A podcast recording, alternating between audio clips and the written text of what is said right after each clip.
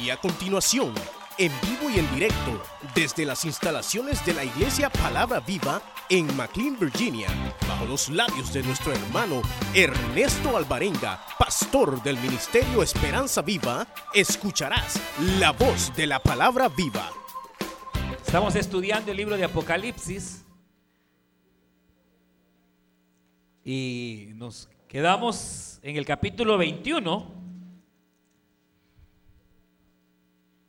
Y ahí estaremos, eh, si Dios permite, como decíamos la vez pasada, eh, ¿hay, ¿hay taller de líderes? Todavía no ha terminado. Eh, los hermanos y las hermanas que están en el taller de liderazgo pueden pasar. los que están en taller de liderazgo, que se están preparando para líderes, pueden pasar.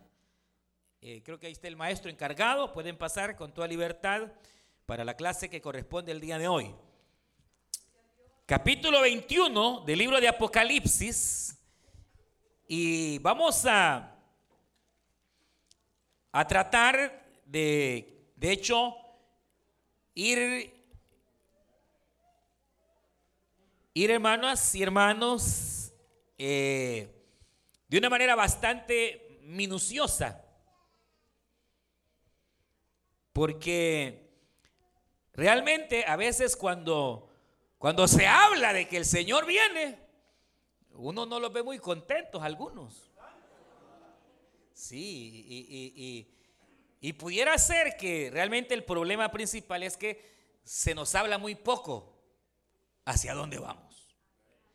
Si nosotros tuviéramos bien presente cómo es el cielo, usted no le tendría miedo a la muerte. Que venga. Sí, pero como, como no tenemos claro a veces hacia dónde vamos, nos agarra la tembladera. No sabemos realmente qué, hay más allá. Eh, ¿Cómo vamos a vivir en el cielo?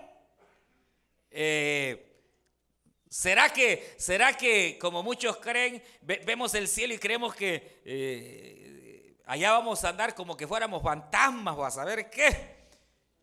Cuando no es así, sino que al contrario, eh, el cielo es tan tangible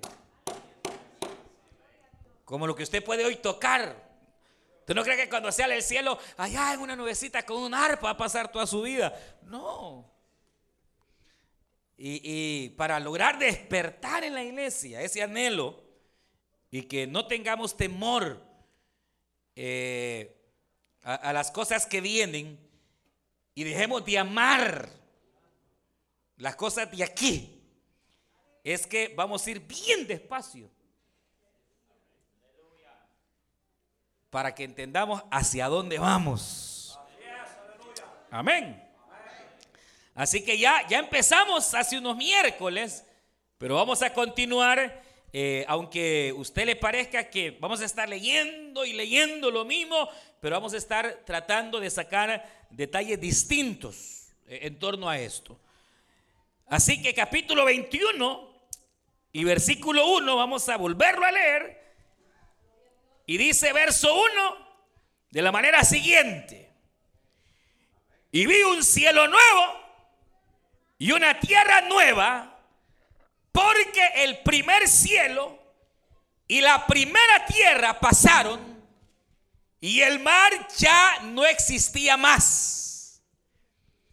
Y yo, Juan, vi la santa ciudad, la nueva Jerusalén, descender del cielo de Dios, dispuesta como una esposa ataviada para su marido.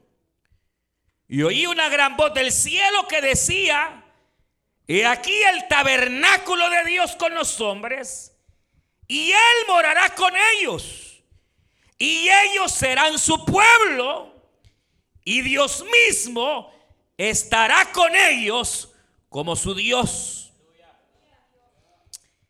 Enjugará Dios todas las lágrimas de los ojos de ellos, y ya no habrá muerte, ni habrá más llanto, ni clamor, ni dolor porque las primeras cosas pasaron.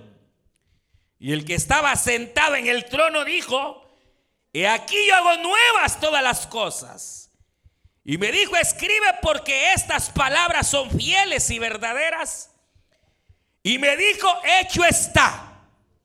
Yo soy el alfa, la omega, el principio y el fin.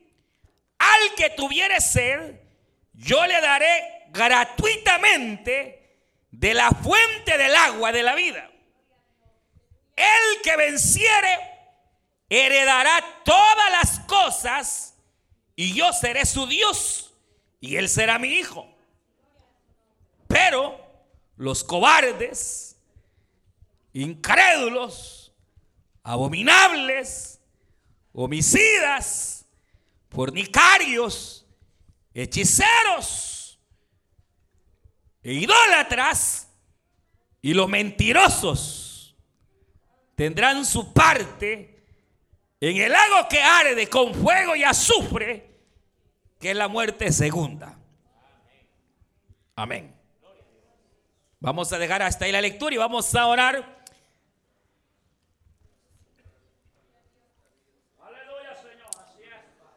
Cerramos los ojos, nuestros ojos, orar es hablar con el Señor. Y oramos, aquí hay una serie de peticiones, hermanos, hay que orar, hay que clamar para que Dios haga la obra. Levante sus manos si usted, si usted cree en la oración, con todo su corazón ore para que el Señor se glorifique desde este púlpito y sane al enfermo, al débil lo fortalezca. Padre, en el nombre de Jesús de Nazaret venimos delante de tu presencia y queremos rogarte, Señor, que tú hables a nuestras vidas.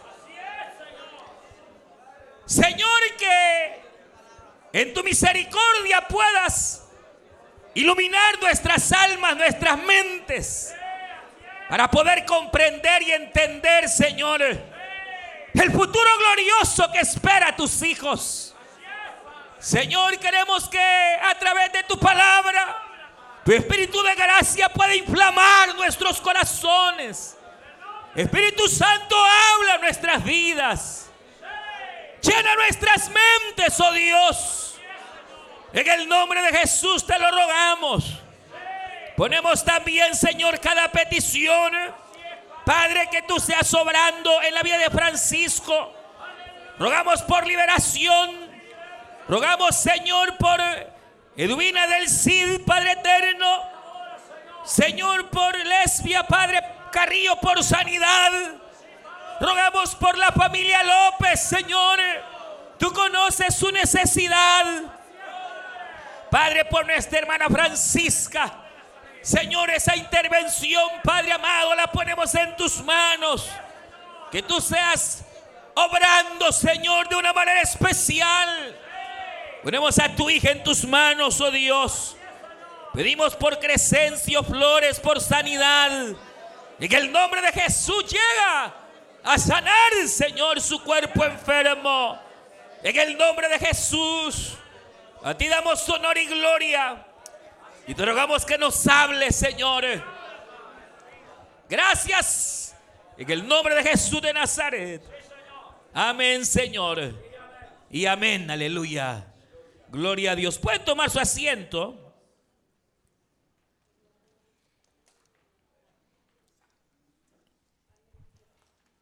Y quisiera esta, esta noche, quizás eh, como base fundamental, eh, tomar los primeros versículos, muchas gracias, hermano, que vamos a, a, tomar algunos otros versículos de, que, de los que hemos leído, pero decíamos hace ya algunos miércoles que lo que a Juan se le presenta como visión es precisamente eh, el futuro glorioso que los hijos del Señor han de, heredar.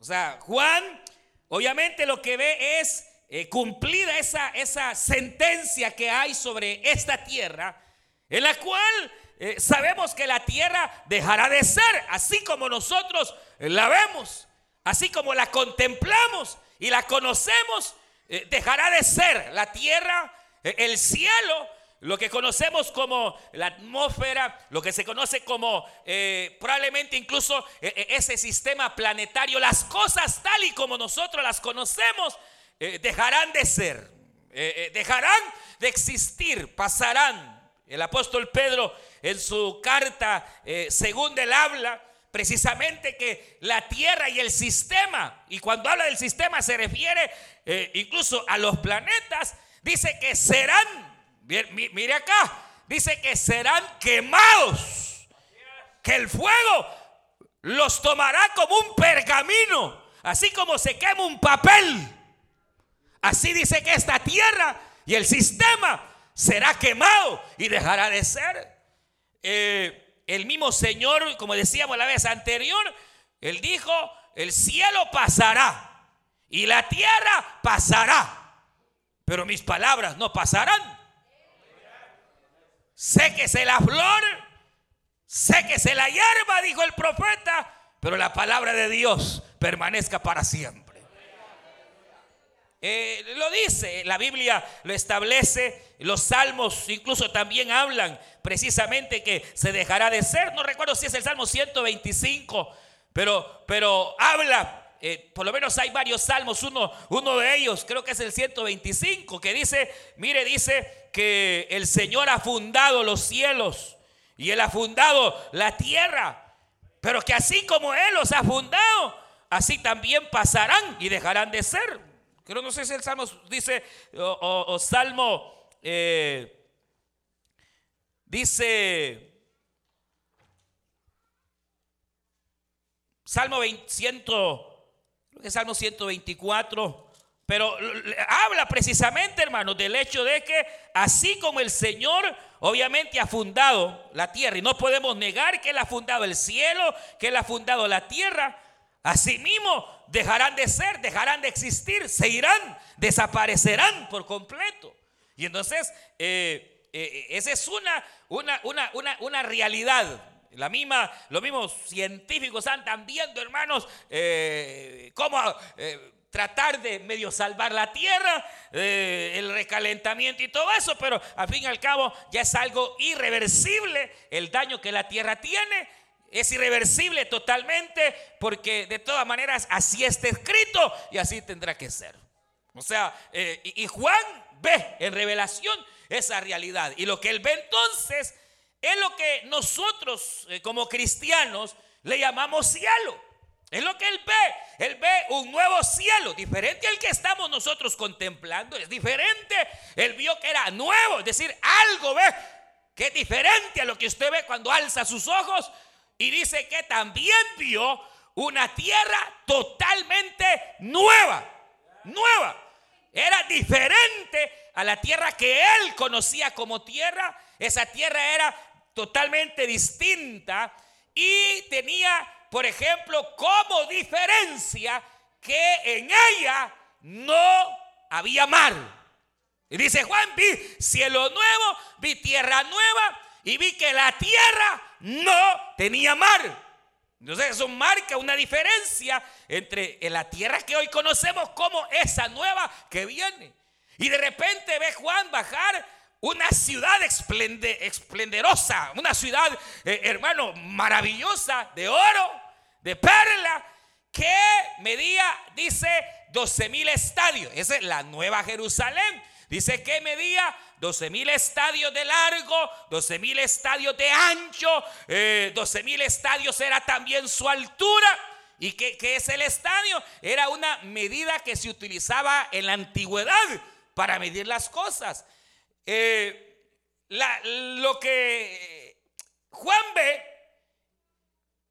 en la medida que ve que son 12 mil estadios, para nosotros son aproximadamente 2.240 kilómetros. Es decir, aproximadamente cuánto, unas 1.100 millas, no, 2.240 o menos, creo, unas 800 millas por ahí. Dice 2.240 kilómetros de largo, de ancho y para arriba. Estamos hablando más o menos como que el tamaño viene siendo como desde la frontera de Canadá, de esta nación, hasta la frontera de México. Y como que si usted agarra el mapa de Estados Unidos y se pasa a la mitad, un poquito, un cuarto. No llega ni a Los Ángeles. Vea pues, o sea, e, e, e, él ve esa ciudad maravillosa. ¿Y que es, digamos, del tamaño de esta nación? Un poquito más pequeña. No es tan grande. No. Lo que Juan ve, y ahí es donde hay una esperanza, es que él ve que así como es de largo, así como es de ancho, es de alto. Entonces, ahí sí hay, hay más esperanza. Pero honestamente, realmente, hermano, no se trata de una ciudad totalmente gigante. Ve acá, pues. Mire, no, está hablando de una ciudad más o menos como del tamaño de esta nación. Lo único que, así como es su anchura, su, longitud también es altísima. Es decir, como una especie de una ciudad que va eh, como en una montaña, que se va edificando en una montaña. Así más o menos. Pero también usted ha de recordar que la Biblia habla de un lugar que se llama el paraíso. Que el paraíso no es la nueva Jerusalén, ni el paraíso es la tierra nueva. Porque si el paraíso es la tierra nueva, entonces ya no es tan nueva. Porque por lo menos aquel hombre ladrón, el Señor le dijo, hoy estarás conmigo en el paraíso. Cuando el apóstol Pablo escribe su segunda carta, ve acá a los Corintios, capítulo 12, segunda de Corintios 12, el apóstol Pablo dice estas palabras. Sí, oiga, sí, en cuerpo o en alma, yo no sé, pero conozca un hombre, y está hablando del mismo, que fue arrebatado hasta el tercer cielo al paraíso, donde vio cosas que no se pueden explicar, cosas preciosas, maravillosas, que no se pueden explicar. Entonces, e, e, e, esto nos lleva al hecho que, al parecer, cuando Pablo llega a predicar allá a Listra y lo apedrean, lo matan, Guaycoño, no recuerdo una de las dos ciudades que, pero dice literalmente que lo sacaron muerto. Pablo muere. Y los hermanos comienzan a orar por él. Y el Señor lo resucita, aleluya. Claro. Pero Pablo dice, yo estoy en estrecho. No sé qué hacer. Porque lo que vi en el paraíso es tan maravilloso que yo ya quiero estar allá. Y prefiero estar allá que estar aquí. Pero como sé que tengo que servirle a Dios, todavía quiero quedarme aquí en la tierra para servir. Yo estoy en estrecho, dice Pablo, porque bien quisiera quedarme aquí, pero allá es mejor. Pero está hablando, hermanos, de el paraíso. Entonces, el paraíso, obviamente es eso, es un paraíso que no podemos describirlo, pero probablemente sea muy semejante al jardín del Edén, pero no es la tierra nueva, ni es la nueva Jerusalén. O sea, en otras palabras, hermano, tiene que irse usted quitando esa imagen, que, que el cielo son nubecitas. Y que usted va a estar sentado ahí en el cielo. No, no, no, no. El cielo es un reino. Por eso Cristo habló, el reino de los cielos se ha acercado. Porque es un reino. Lo más seguro, hermanos, es que por lo menos hay una tierra grande. Que ha de ser preciosa, bella, maravillosa y es grande, que es donde la mayoría va a llegar a vivir. Si es que fueron salvos.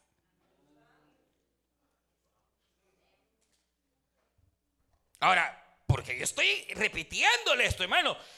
Eh, eh, la salvación es gratis. O sea, la salvación el Señor la regala, la da, la ofrece. Venir y beber gratuitamente. ¿Ya lo leyó usted ahí? ¿O no dice así? Y no dice que usted tiene que trabajar para salvarse. Ahí no dice la Biblia que usted tiene que, que echarle ganas. No, no, usted crea en el Señor Jesucristo. Aleluya. Y esta es la palabra de fe que predicamos. Romanos 10, que si tú crees en tu corazón que Jesucristo es el Hijo de Dios y que Dios le resucitó de los muertos, entonces serás salvo porque con el corazón se cree para justicia y con la boca se confiesa para salvación. Efesios capítulo 2, por gracia sois salvos. Gracia es algo que usted no se merece ni yo pero nos lo dan por misericordia. Entonces, dice Efesios, por gracia sois salvos, por medio de la fe. Y esta fe ni es de ustedes, pues dice, sino que fue un regalo que vino del cielo.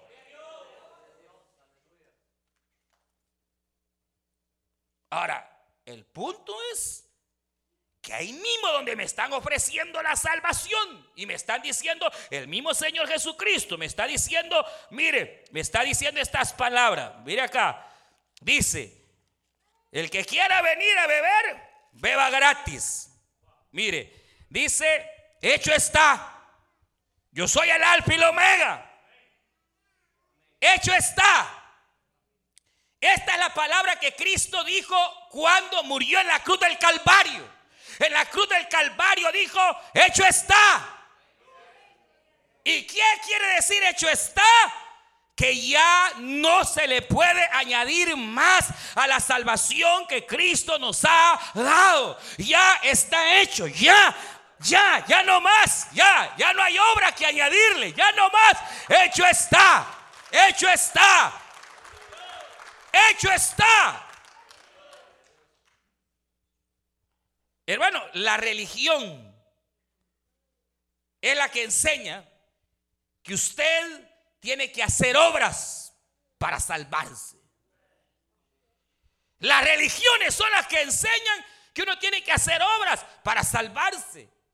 Pero el Evangelio de la Gracia, de ninguna manera. Dice el apóstol Pablo que no somos salvos por gracia, no perdón, no somos salvos por obras, sino por gracia, para que nadie haga obras y entonces se gloríe de su salvación. Que nadie diga, ah, es que yo me salvé porque fui la más santa de la iglesia.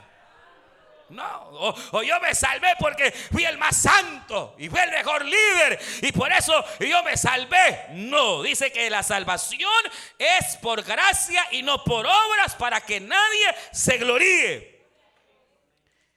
Y me dijo, verso 5, mire, dice, verso 6, hecho está, yo soy el alfa, el omega, el principio y el fin.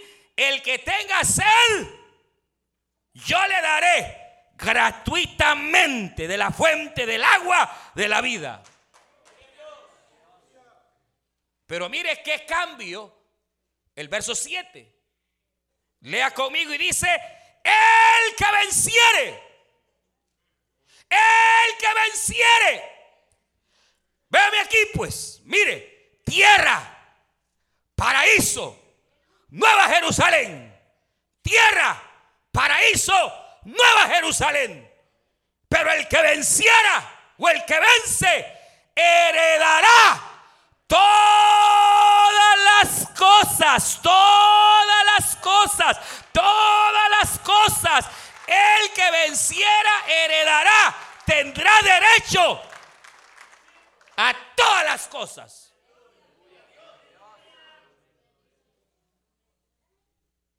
O sea, la salvación es gratis. El Señor la da y nos libra del infierno y nos da el cielo. Ahora, ¿en qué parte del cielo usted va a vivir? Depende de usted.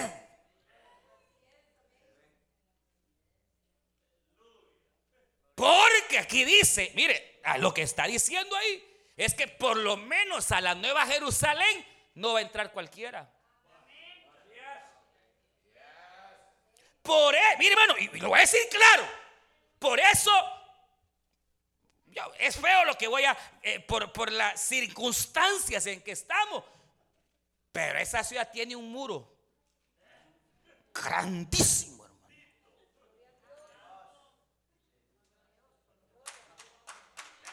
Mire, hermano, tiene un muro grande. Y usted sabe mejor que nadie sabe ahí cuál es la idea de un muro. ¿Cuál es? Que no entre cualquiera. ¿Está oyendo? La idea, ¿por qué la Nueva Jerusalén es una ciudad? Es la ciudad de Dios, pero ¿por qué tiene eh, casi de 70 metros el muro? ¿Por qué ponerle muro? Porque el muro representa un stop que implica que no cualquiera va a entrar.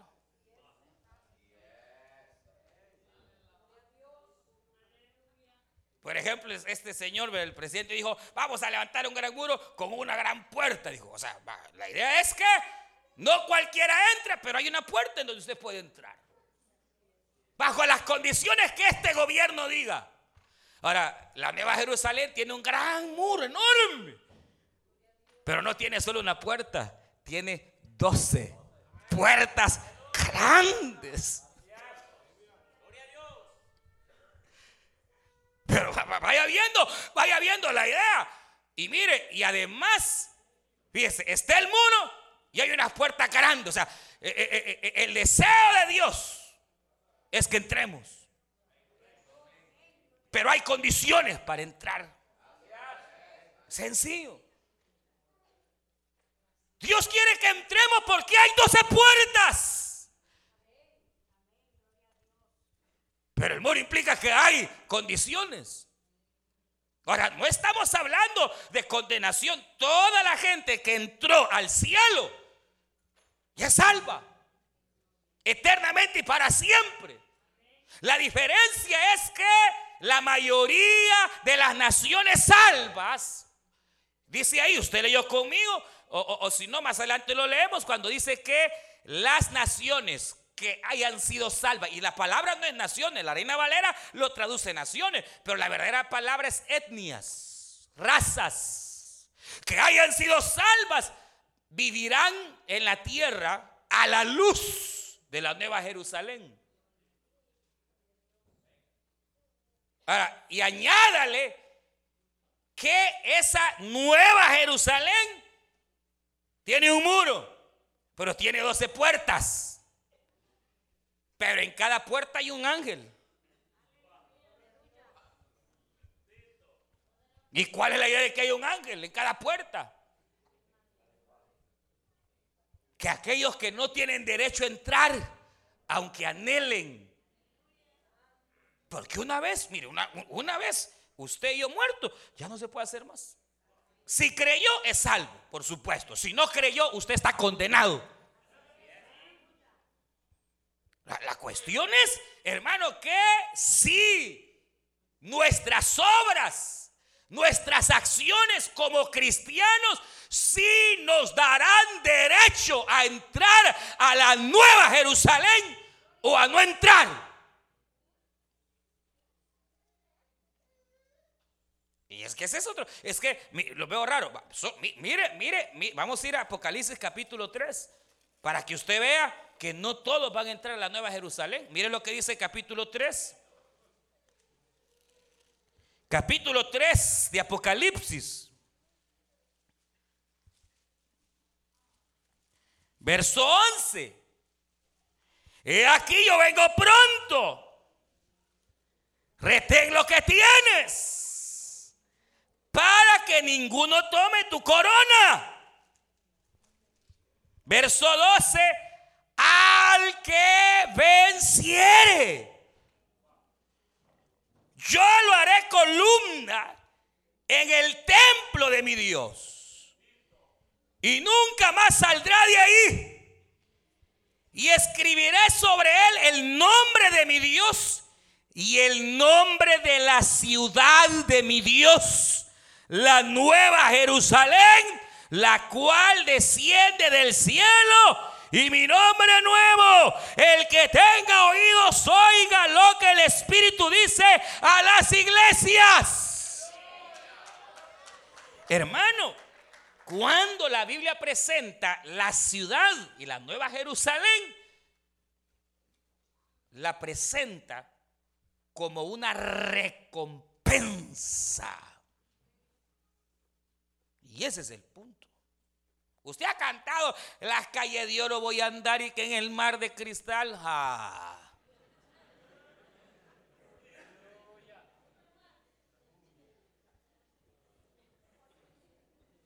Mire, hermano. Es que, es que para heredar la nueva Jerusalén hay que haber vencido, hermano. Y si usted no logró vencer, si usted no logró vencer,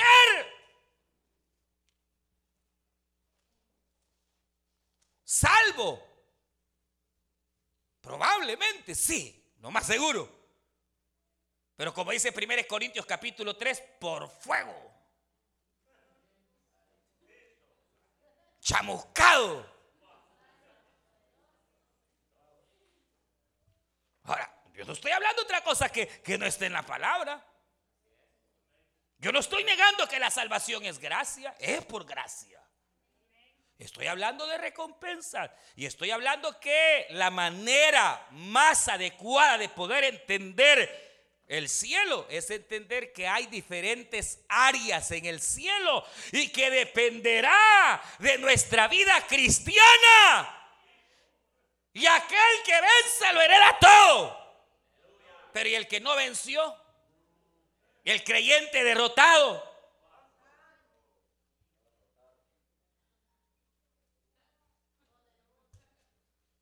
Pues sí, porque si no es así, va, mire, mire cómo es, hermano.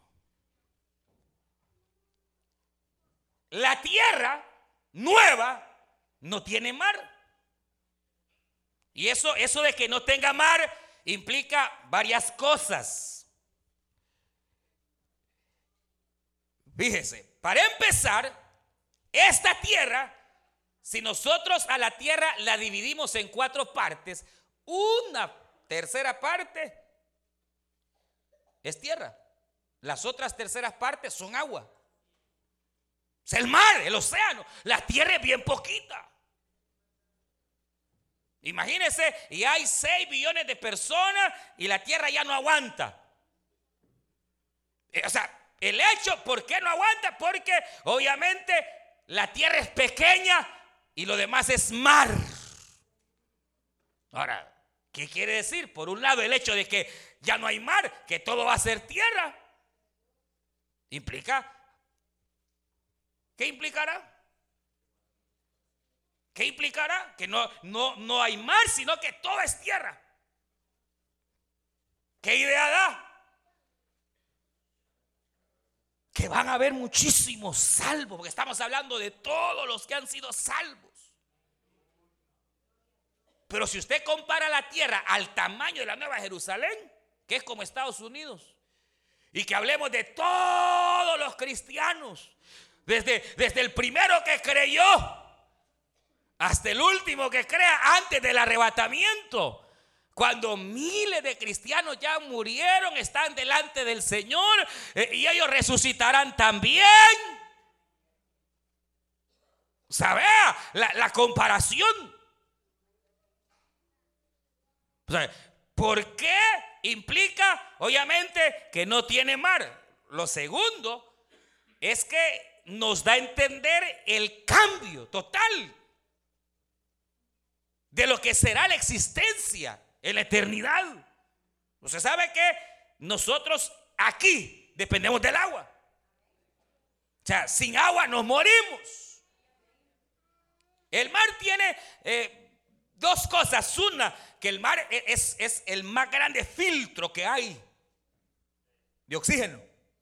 O sea, así como los árboles, las plantas, hermanos, eh, eh, respiran, usted respira oxígeno. Cuando expele, usted suelta veneno, dióxido de carbono, eso es veneno. Por eso usted se queda encerrado en un cuarto respirando lo mismo, se va a envenenar y se ahoga.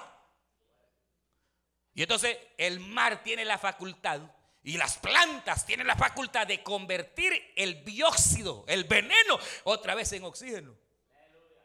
Y sin oxígeno y sin agua se muere. Pero ¿qué quiere decir el hecho que en la tierra nueva ya no hay mar? Implica los cambios que vamos a tener, que en la eternidad ya no vamos a depender del oxígeno o del agua, vamos a depender únicamente de la vida eterna que el Señor nos haya dado. Vamos a depender ya no, hermanos, si, si hay aire o no, vamos a ser transformados. O sea, las, las, ¿qué diríamos? Limitaciones físicas que hoy tenemos, que hoy tenemos que comer y si no comemos y si no bebemos y hay que respirar, todas esas limitaciones se van, hermanos.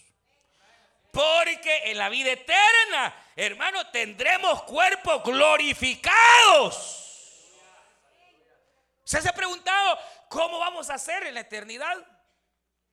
¿Cómo es que, hermano, vamos a hacer realmente en la eternidad? Eh, eh, la Biblia tiene ciertas luces. Una de las más importantes es que la Biblia dice que en eternidad seremos semejantes a Cristo en su resurrección. Usted lo sabe. Ahora, cuando el Señor resucitó, hermanos, el Señor al resucitar, resucitó con cuerpo glorificado. Cuerpo perfecto. Oiga esto, cuerpo perfecto, que ya no tiene nada que ver con la maldición del pecado. Y entonces resulta que el Señor tenía un cuerpo y ese cuerpo era con tales facultades que, por ejemplo, lo podían tocar. Tomás tuvo que tocarlo para creer y lo tocó. Pero al mismo tiempo el Señor podía traspasar las paredes. Dice la que estaban reunidos los discípulos medrosos y de repente entró el Señor y le dijo, pasa a vosotros. Ah, un fantasma, no. Porque lo podían tocar. La Biblia señala en Corintios capítulo 15, 1 Corintios, que al Señor se le apareció a 500 hermanos al mismo tiempo. parecería, hermanos, eh, una locura, pero es que el cuerpo de la redención no tiene nada que ver con este cuerpo de carne, hermano. Pero tampoco crea usted que allá en la vida eterna vamos a aparecer fantasmas o espíritus flotantes. No, vamos a tener cuerpos, cuerpos glorificados. Totalmente, hermanos, eh, perfectos. Al grado que muchos dicen que, de hecho, habrán ciertos cambios. Por ejemplo, todos los creyentes tendremos, algunos dicen, la misma edad. ¿Qué edad? La edad perfecta. ¿Y cuál es la edad perfecta? A la edad que murió Cristo, 33 años.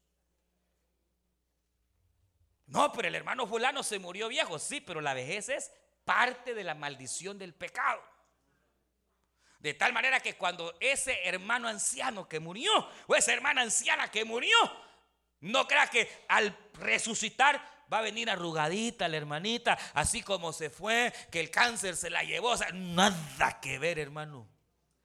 Va a resucitar a la edad perfecta, con cuerpo perfecto. No habrán arrugas, no habrán defectos, nada que mi naricita, nada, nada, nada. Seremos perfectos tal y como nuestro Señor Jesucristo es perfecto. Claro, claro, claro, claro. Murió niño. Al resucitar tendrá cuerpo perfecto. Eso es lo más seguro. Ahora, yo no le estoy hablando en este momento de las almas de aquellos hermanos que ya se nos adelantaron. Oiga esto que le voy a decir. Algunas personas han tenido, al igual que el apóstol Pablo, la dicha de ir al paraíso. Y hay testimonios tremendos, hermanos, de personas que han ido al cielo. Unos son inventos. Algún tamal chuco se comieron en la noche. Pero hay casos, hay casos bien verídicos y comprobables. Y entonces, una de las cosas que las personas que han tenido esa virtud, por ejemplo, hay un pastor bautista, hermano, eh, que, tiene un testimonio tremendo y, es eh, lo que él describe es bíblicamente cómo, cómo, es el cielo. Pero una de las cosas, o el niño, ¿usted vio de ese, niño que, que murió y fue al cielo? El cielo es real, se llama el libro, que es la historia de este pequeño. Pero lo que le quiero decir es que las personas que han tenido esa virtud, eh, ellos dicen haber visto, por ejemplo, a sus abuelitos que eran cristianos y los reconocieron así, abuelitos viejitos. Pero la cuestión es que ese es el alma de la persona, porque usted sabe, así como usted es, así es su alma espiritual. ¿Me explico? Ahora, la, gente que tenido esa virtud ya han visto, obviamente han visto a, a los creyentes que están en Cristo, allá en la eternidad, en su estado actual, en su alma. Pero por eso es la palabra que cuando Cristo venga, los muertos resucitarán primero con cuerpos incorruptibles. Y las almas de los que han creído se unirán a sus cuerpos para que entonces tengan gozo perfecto. Y los que estemos con vida y seamos arrebatados, seremos transformados en un abrir y cerrar de ojos al sonar de la trompeta. Y nuestros cuerpos serán transformados. Entonces, esa alma que hoy se mira anciana, cuando el rapto venga y su cuerpo resucite, resucitará a la edad perfecta. Pues sí, ¿por qué razón? Porque la vejez es una maldición. ¿O no? No la vejez. ¿Por qué nos hacemos viejos? ¿Por qué nos hacemos viejos? Por el pecado. Y la nueva creación nada tiene que ver con el pecado. Ya lo leyó usted. Allá no nos vamos a enfermar. Allá no habrá debilidades. Allá, hermano, no, no habrá, no habrá. No habrá llanto, no habrá dolor. Así que llore todo lo que quiera hoy, porque allá ya no va a llorar. Aleluya. Allá ya no hará lágrimas, ya no. Lo pasado se fue. Y aquí todas las cosas son hechas nuevas para la gracia y por la gloria de Dios. Pero obviamente el hecho de que dice, y vi tierra nueva, pero ya no tenía mar, implica ciertas luces o condiciones de nuestra, oiga bien, naturaleza, que ya sea que se herede, oiga, la tierra o se herede la nueva Jerusalén, nuestra capacidad será, bueno, lo que leíamos en Isaías 65, cuando el profeta dice, ¿y quiénes son estos que vuelan? Pues sí, porque mire, vaya, la misma Biblia dice que la nueva Jerusalén básicamente no va, no va a descender hasta la tierra. La nueva Jerusalén se quedará suspendida en el aire, porque dice el último versículo, mire de lo que hemos leído, capítulo 21 dice, mire, y las naciones que hubieran sido salvas andarán a la luz de ella. Versículo 24. Y las naciones que hubiesen sido salvas andarán a la luz de ella. Para que las naciones o las etnias o los que fueron salvos en la tierra anden a la luz de la Nueva Jerusalén. La Nueva Jerusalén tiene que estar en el aire. Y mire, dice, Y los reyes de la tierra traerán su gloria y honor a ella. Sus puertas nunca serán cerradas de día, pues allí no habrá noche.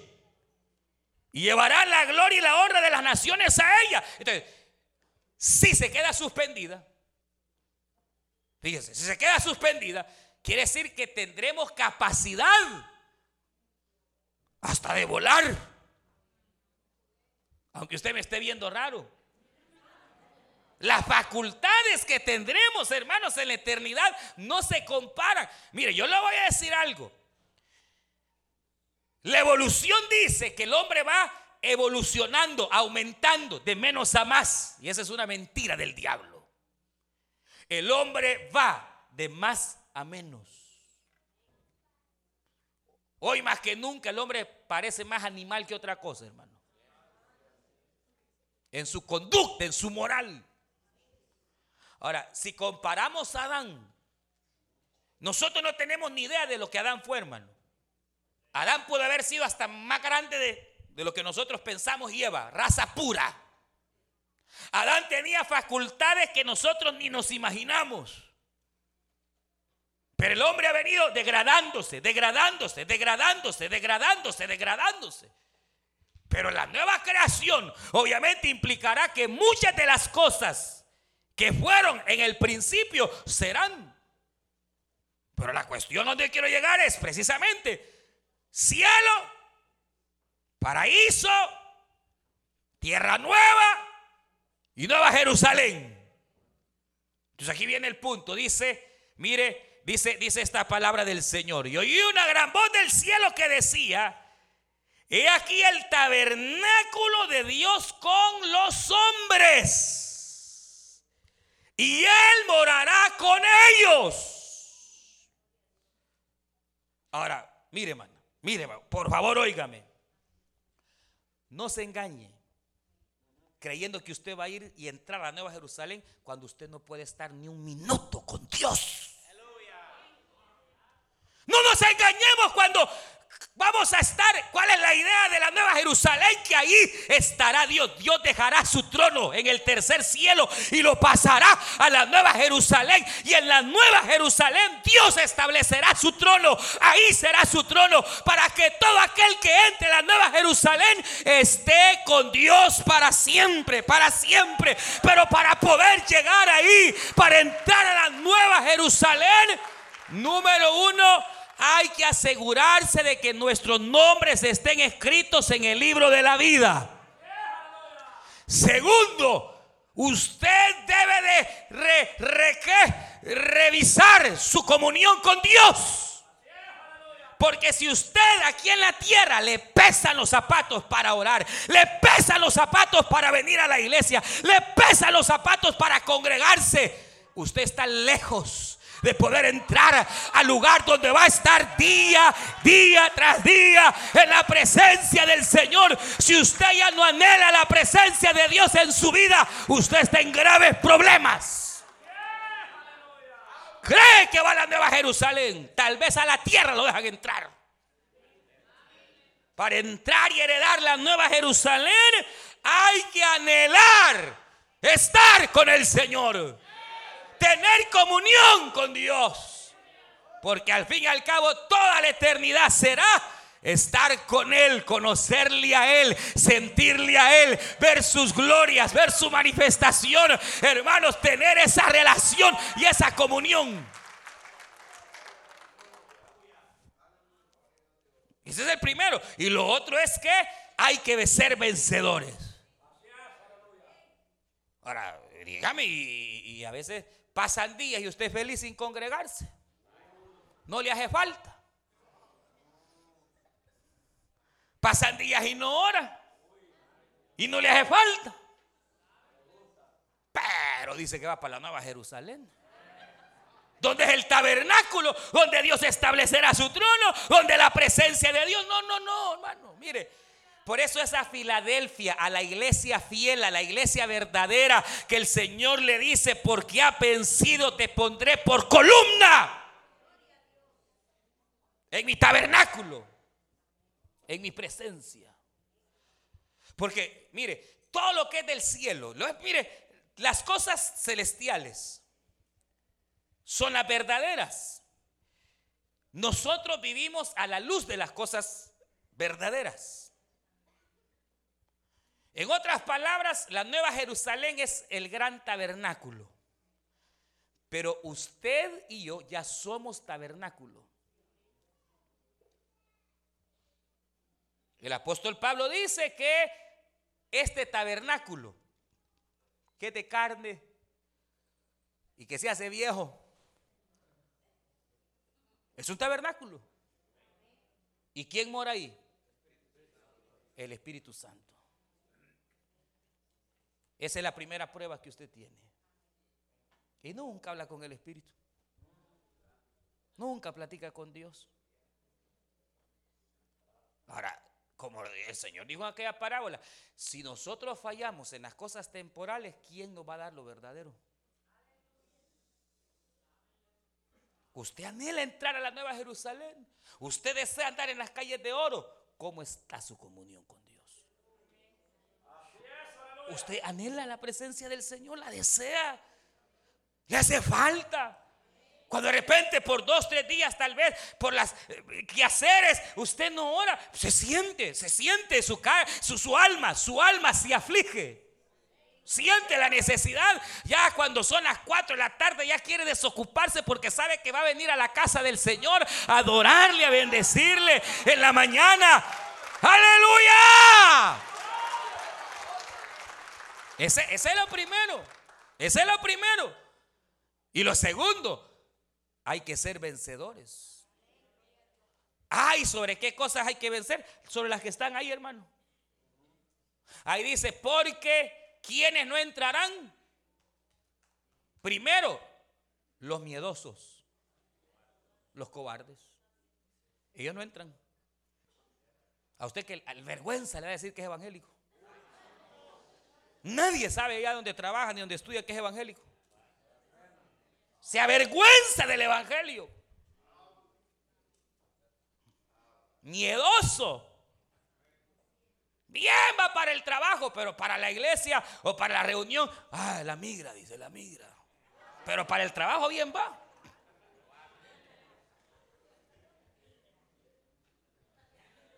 Los cobardes no heredarán. Ni los incrédulos.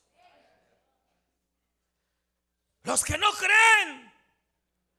Dios les está hablando. Habla por su espíritu. Les da promesa. Y allá va con la cara larga, derrotado, incrédulo. Sea creyente. Cuando Dios habla, Dios va a cumplir y le va a dar. Dios es fiel. Crea, crea, crea.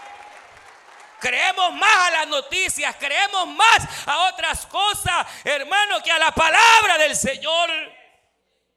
Por eso nuestra vida cristiana a veces es una desgracia, hermano. Andamos con miedo, con temor, incrédulos. Sean creyentes. Aleluya. Sí, hermano. E, el viernes pasado el presidente dijo que está abierto a una reforma. Ya estuvo, ya habló, ya dijo. Pero usted todavía va a andar de incrédulo. Ya tómelo en el nombre del Señor. Eche fuera todo miedo. Eche fuera todo temor. Y tome la promesa no por el hombre, sino por aquel que vive y reina. Claro. Por lo menos para que lo que nos queda de tiempo aquí no andemos así, hermanos. No, no, no, es justo. Lo que nos queda de, de estar aquí en la tierra, ande bien uno, pues tranquilo. Pero, pero, pero, pero, hermano, creámosle a Dios. Ah, pero los incrédulos no, ¿quiénes más? No.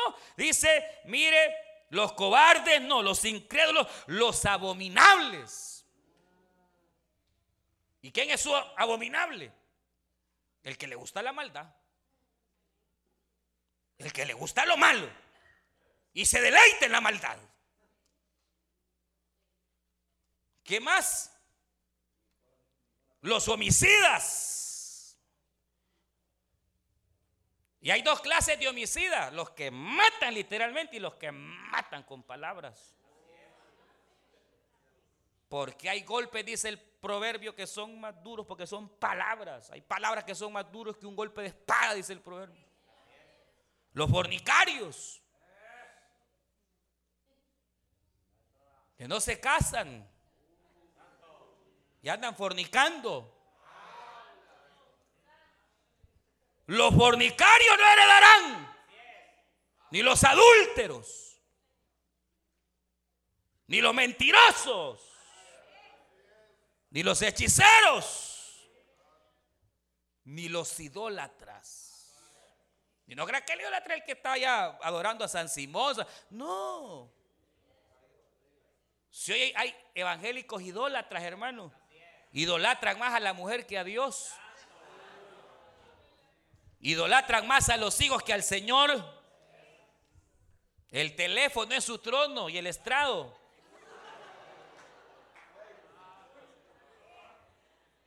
No heredarán. Ah, pero el que venciere el que venciere, estamos en una lucha constante, hermanas y hermanos, no para salvarnos. Ya somos salvos por gracia, pero mientras vamos a la eternidad, debemos levantarnos y pelear contra la mentira. Hablemos siempre la verdad. Saquemos de nuestro corazón el odio, saquemos, hermanos, el resentimiento. Vivamos en amor, busquemos la santidad, busquemos la paz, sin la cual nadie verá al Señor. Saquemos de nuestro corazón toda idolatría, hermano, todo aquello que nos aparta del Señor, todo aquello que nos roba el tiempo, echémoslo fuera en el nombre de Dios. Luche, hermana, luche, hermano. Absténgase, aunque le vengan a bailar los, los siete velos, lo que sea, absténgase del pecado. Guárdese en santidad, pelee, batalle. Batalle. Cuide sus palabras. Piense lo que va a decir. Trate de no ofender a nadie. Sea justo. No sea ladrón.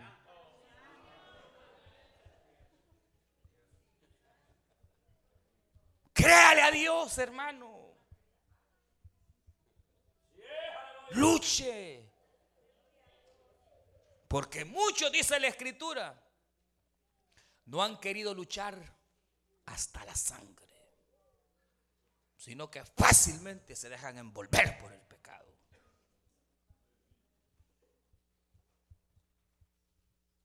Y Cristo ya viene. Si anhelamos cosas mayores, luchemos, hermanos. Muérdase la lengua.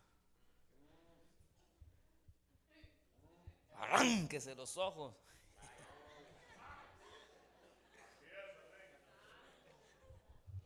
Luchemos, hermano. Aunque quede en vergüenza, pero diga la verdad siempre. No mienta, no mienta. Vaya y pídale perdón a aquel que ha ofendido. No codicie. No codiciemos nada de esta tierra porque esta tierra nada tiene. Quite su mirada de aquí, póngala allá. Porque lo que viene es mucho mejor, mucho mejor, mucho mejor. Mucho mejor que lo que, que lo que está aquí, hermano, mucho mejor. Mucho mejor. Peleemos la buena batalla de la fe. Porque muchos ya no creen como creyeron al principio, hermano. Ya no creen como creyeron al principio. Tenían una fe de niño y creían con toda su alma y su corazón a Dios. Hoy todo lo dudan. Dudan de la palabra. Dudan del hermano, de la hermana de medio mundo. Tenga cuidado.